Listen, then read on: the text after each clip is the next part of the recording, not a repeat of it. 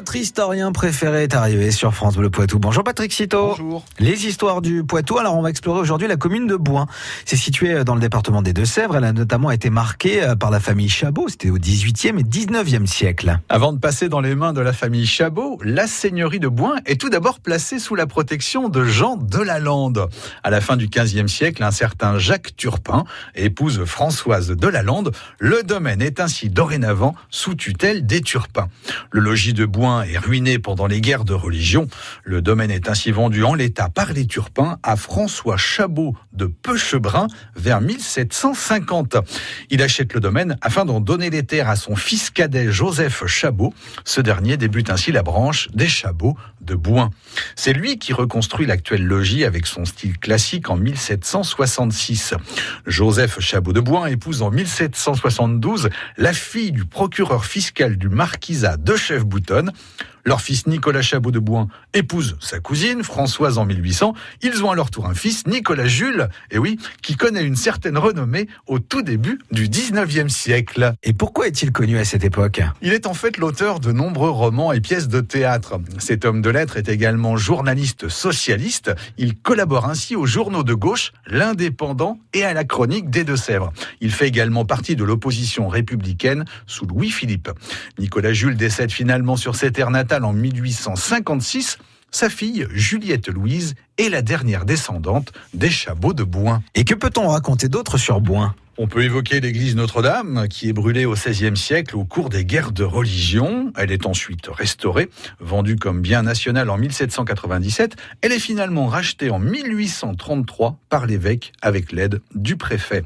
Sur le montant droit de la porte, on peut lire la mention Stéphanus, gravée dans un cercle. Il pourrait s'agir du nom du constructeur de l'église.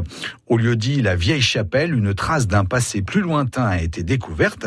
Une étrange motte circulaire de 160 mètres de circonférence serait ainsi le vestige des fondations d'un bâtiment de l'époque gallo-romaine. Merci Patrick Cito. On retrouve bien sûr cette histoire hein, sur francebleu.fr.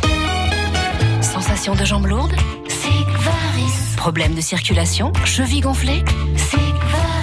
Sigvaris, le numéro 1 de la compression médicale en France. Sigvaris, les collants pour ne plus choisir entre santé et féminité. Dispositif médical CE. Pour plus d'informations, consultez la notice et demandez conseil à votre professionnel de santé. Sigvaris. MMA, interruption spéciale.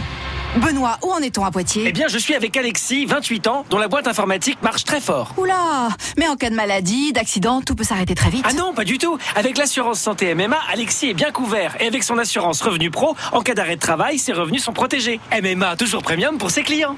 Envoyez la pub. Dans les conditions et limites du contrat. Allez en route à Romagne. Ce matin, on va retrouver euh, Marie-Hélène. Bonjour Marie-Hélène, ça va bien? Bon, oui, ça va, très bien, merci. Bon, super. Vous voilà sur l'antenne de France Bleu Poitou. On va parler de Coluche ce matin. C'est quoi son prénom? Michel, Euh, Bah oui, c'est pas du tout euh, sûr. Édouard. Bravo. Vous êtes face à la roue du Poitou, Marie-Hélène. La roue euh, va tourner. Vous dites stop dès que D'accord. vous le sentez. Est-ce que vous êtes prête? D'accord, merci. D'accord. Eh ben je la lance alors la roue. Oui, oui, on y va. C'est bon là, c'est Oui, bon oui, c'est bon, elle tourne. Ah bon, stop. Et alors, qu'est-ce qui va ressortir? Un panier gourmand à offrir à l'occasion du salon 20 miel et artisanat et deux invitations pour ce salon qui va se dérouler à Jeunet-Marigny. D'accord, merci beaucoup. Vous êtes direction la foire vin et miel à Jeunet-Marigny. Vous allez pouvoir en profiter comme ça, c'est bien.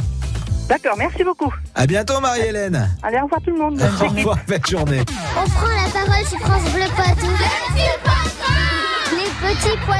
7h28 sur France Bleu Poitou. Alors, c'est la semaine du cerveau organisée euh, partout en France par la Société des euh, neurosciences. Et on sous-estime d'ailleurs parfois le pouvoir hein, du cerveau pour soulager euh, des maux, comme grâce à l'hypnose, par exemple. D'ailleurs, les enfants, à votre avis, c'est quoi l'hypnose? Ah, je sais, mais je l'ai au bout de la langue. Par exemple, une pendule. Quand tu regardes trop longtemps une pendule qui fait comme ça, et ben ça. Après, l'autre, il est stat- comme une statue en fait. Il peut plus bouger. en fait, quand on lui demande un truc, et ben en fait, ça fait qu'il le fait. Il dit, genre, en gros là, je t'hypnose. Il y a quelqu'un qui m'hypnose. Et là, il me dit, va me chercher une pomme. Et là, je lui dis, oui, maître, je vais vous chercher une pomme. C'est un peu ça. En fait, c'est comme si un corps contrôlait